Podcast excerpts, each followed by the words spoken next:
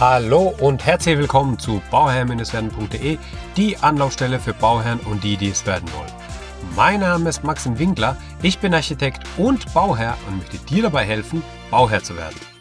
Ein kleiner Nachtrag zu der letzten Folge. Da habe ich ja darüber erzählt, wie das Kaufpreisangebot von dir gestaltet werden sollte.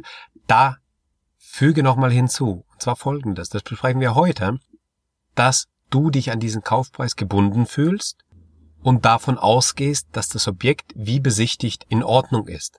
Und dies würdest du gerne mit einem Spezialisten nochmal abklären bei einer zweiten Besichtigung. Also was ist wichtig? Wichtig ist, dass du einfach erwähnst, dass du eine zweite Besichtigung nochmal hättest und dass du dann jemand dabei hast.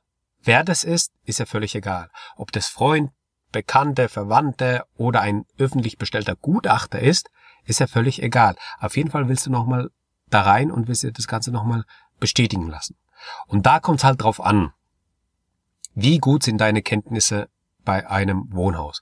Wie hoch ist der Kaufswert und was möchtest du machen?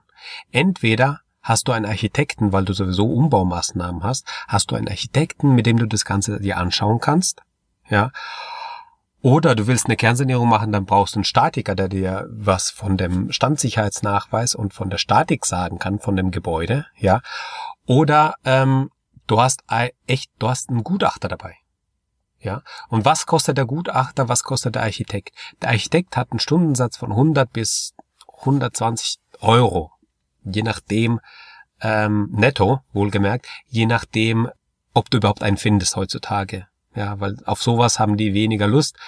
Da hast du Anfahrtswege, dann hast du ähm, ja, muss das Ganze dir anschauen. Das ist einfach, ja, auf den Termin geht Zeit weg. Haben wenige Lust drauf, aber einige haben da echt Lust drauf, die machen das sehr gerne. Und die, ja, wenn man den Stundensatz zahlt, die sind da gerne dabei, die geben gleich danach eine Empfehlung oder sagen, wo die Punkte sind, aber die brauchen dann kein Gutachten schreiben.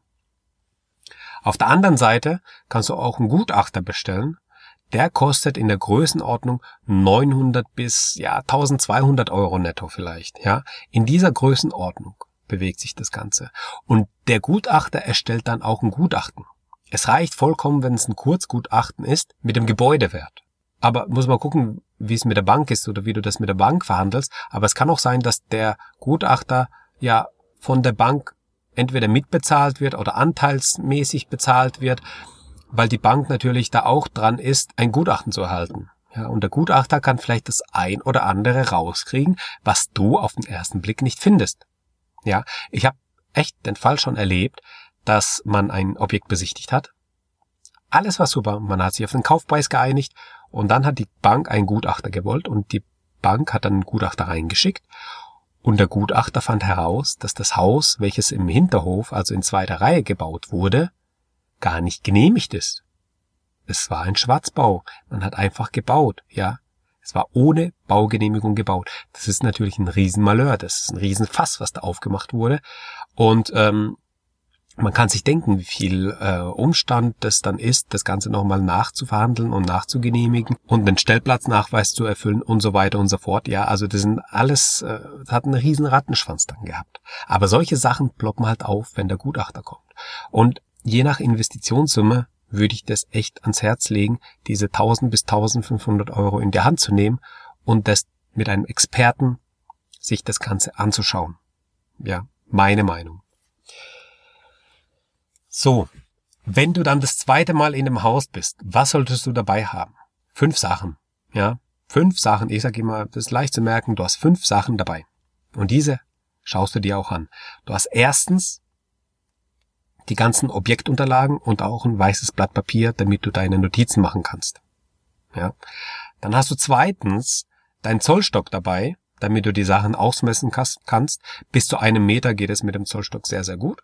Und du hast drittens auch einen Laser dabei. Den Laser gibt es ab 30 Euro. Ich werde mal in den Show Notes einen verlinken, denn auch ich habe, ist vollkommen ausreichend. Der kostet Größenordnung 30 Euro von Bosch und ähm, funktioniert sehr, sehr gut. Und dann braucht man ja nicht nur für die Objektbegehung, wenn du dann später irgendwelche Bilder aufhängen möchtest in deiner Wohnung oder in deinem Zimmer oder irgendwelche Arbeiten hast, dann hilft der Laser sehr, sehr gut. Ja, also alles, was über zwei Meter ist, ist mit dem Laser ganz schnell gemacht und sehr, sehr einfach. Deswegen diese Empfehlung zum Laser. Okay, der Laser. Dann habe ich immer drei Stifte dabei. Einmal einen schwarzen, mit dem mache ich meine Notizen. Einmal einen grünen, mit dem mache ich meine Notizen ähm, in den Grundrissen. Die Grundrisse habe ich dann schwarz-weiß, in die ich reinschreiben kann. Ja, da mache ich meine Notizen rein. Und ich habe einen roten für wichtige Sachen, die ich unterstreiche, anstreiche oder sonstiges. Ja, also drei Stifte habe ich immer dabei. Und Nummer fünf, ein Klemmbrett. Ja, ja, das Klemmbrett, ja, insofern wichtig, um einfach deine Notizen machen zu können, aber auch wichtig, wenn du dann mit dem Laser messen willst, ja, und es geht dann um die Kante, die dann um die, also es geht dann um die Ecke, dann kann man, kann dein Partner das Klemmbrett einfach hinheben und du musst dann mit dem Laser dahin zielen, dann kriegst du auch die Außenabmessung zum Beispiel vom Gebäude ganz einfach drauf. So. Die Sachen hast du dabei, aber du wirst natürlich jetzt nicht jeden Zentimeter von der Wohnung oder von dem Haus vermessen, sondern du schaust damit einfach, ob es plausibel ist, beziehungsweise die Fragen, du hast ja schon einmal besichtigt, vielleicht hast du die eine oder andere Frage oder die eine oder andere Idee, wie du das ausbauen möchtest oder kannst, ja. Und dann musst du nochmal gucken, ja, ist es von der Höhe passend, ist es von der Breite passend, kriegst du das hin, das, was du vorhast. Und gleichzeitig geht dein Gutachter durch das Haus und schaut sich das auch nochmal an. Zusätzlich hat er die ähm, Eigentümer Vollmacht und schaut sich auch die ganzen Sachen an, die, weiß du sich, was bei einem Bauamt zu holen sind beispielsweise. Er kann dann die Objektunterlagen reinschauen, ja. Ähm, also in die Bauakte kann er dann reinschauen. Ja, das sind einfach so Sachen, die, ja, die, ja, damit kann der Gutachter mehr anfangen als du. Und dann kommen auch so Sachen raus, ob das ein Schwarzbau ist oder nicht, also ob das genehmigt ist oder nicht, was irgendwann mal angebaut wurde. Jetzt hast du also das Haus das zweite Mal besichtigt und zwischen der ersten Besichtigung und der ja, Kaufpreiseinigung, die ja vor der zweiten Besichtigung ist, gehst du auch parallel zu deiner Bank. Ja. Und nicht zu einer Bank, sondern zu mehreren Banken oder zu einem Finanzierungsvermittler und holst dann einfach mal ein paar Finanzierungsangebote rein. Mindestens drei. Also die Arbeit würde ich mir echt machen. Mindestens drei Finanzierungsangebote ja, und sagt der Bank auch, dass du echt einen Gutachter haben möchtest von dir aus. Das freut die Bank, das sieht sie gerne, ja, und dass die Bank vorab dir schon mal so ja, die Sachen bearbeiten kann, dass die Bank äh, die Unterlagen aufbereitet und du der Bank die Unterlagen, die die Bank braucht, auch zur Verfügung stellen kann.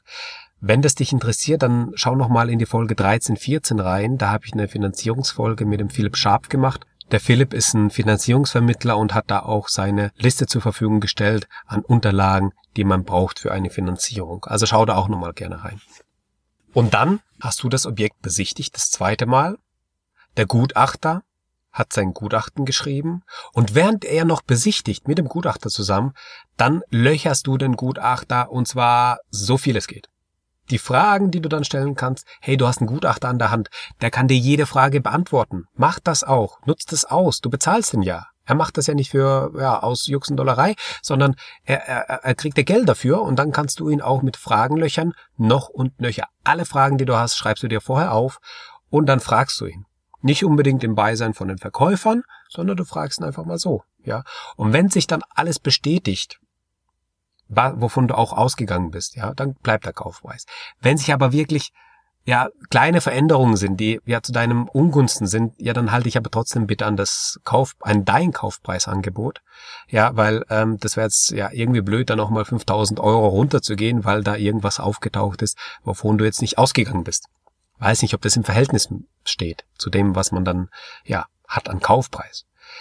Ähm, deswegen, aber wenn das natürlich ein dickes Ei ist, ja, was absolut nicht geht.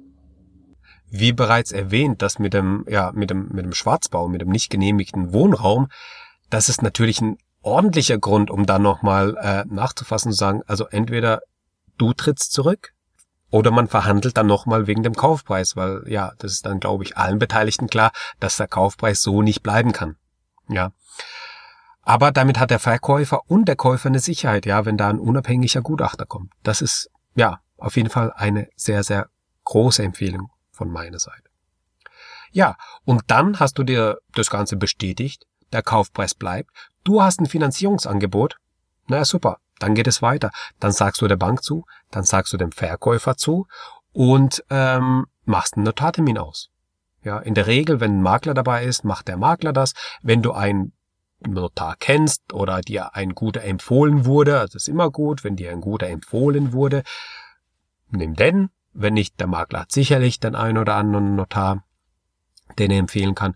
Und dann kommt es eben drauf an, in welcher Phase bist du, in welcher Umgebung bist du, hat man, ja, kriegt man schnell einen Notar ran oder nicht. Also drei Wochen musst du da mindestens warten, um einen Termin beim Notar zu bekommen. Manchmal ist halt ein Monat auch schnell vorbei, ja, bis der Notar seinen Termin hat.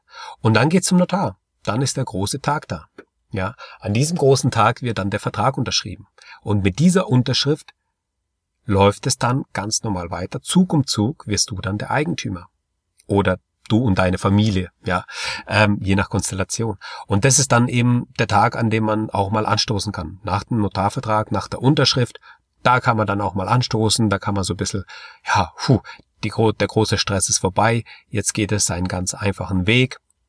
Der Notar leitet alles ein, bis die Kaufpreiszahlung fällig ist dann bekommst du, musst du einen Antrag ausfüllen bei deiner Bank und dann wird der Kaufpreis ausgezahlt.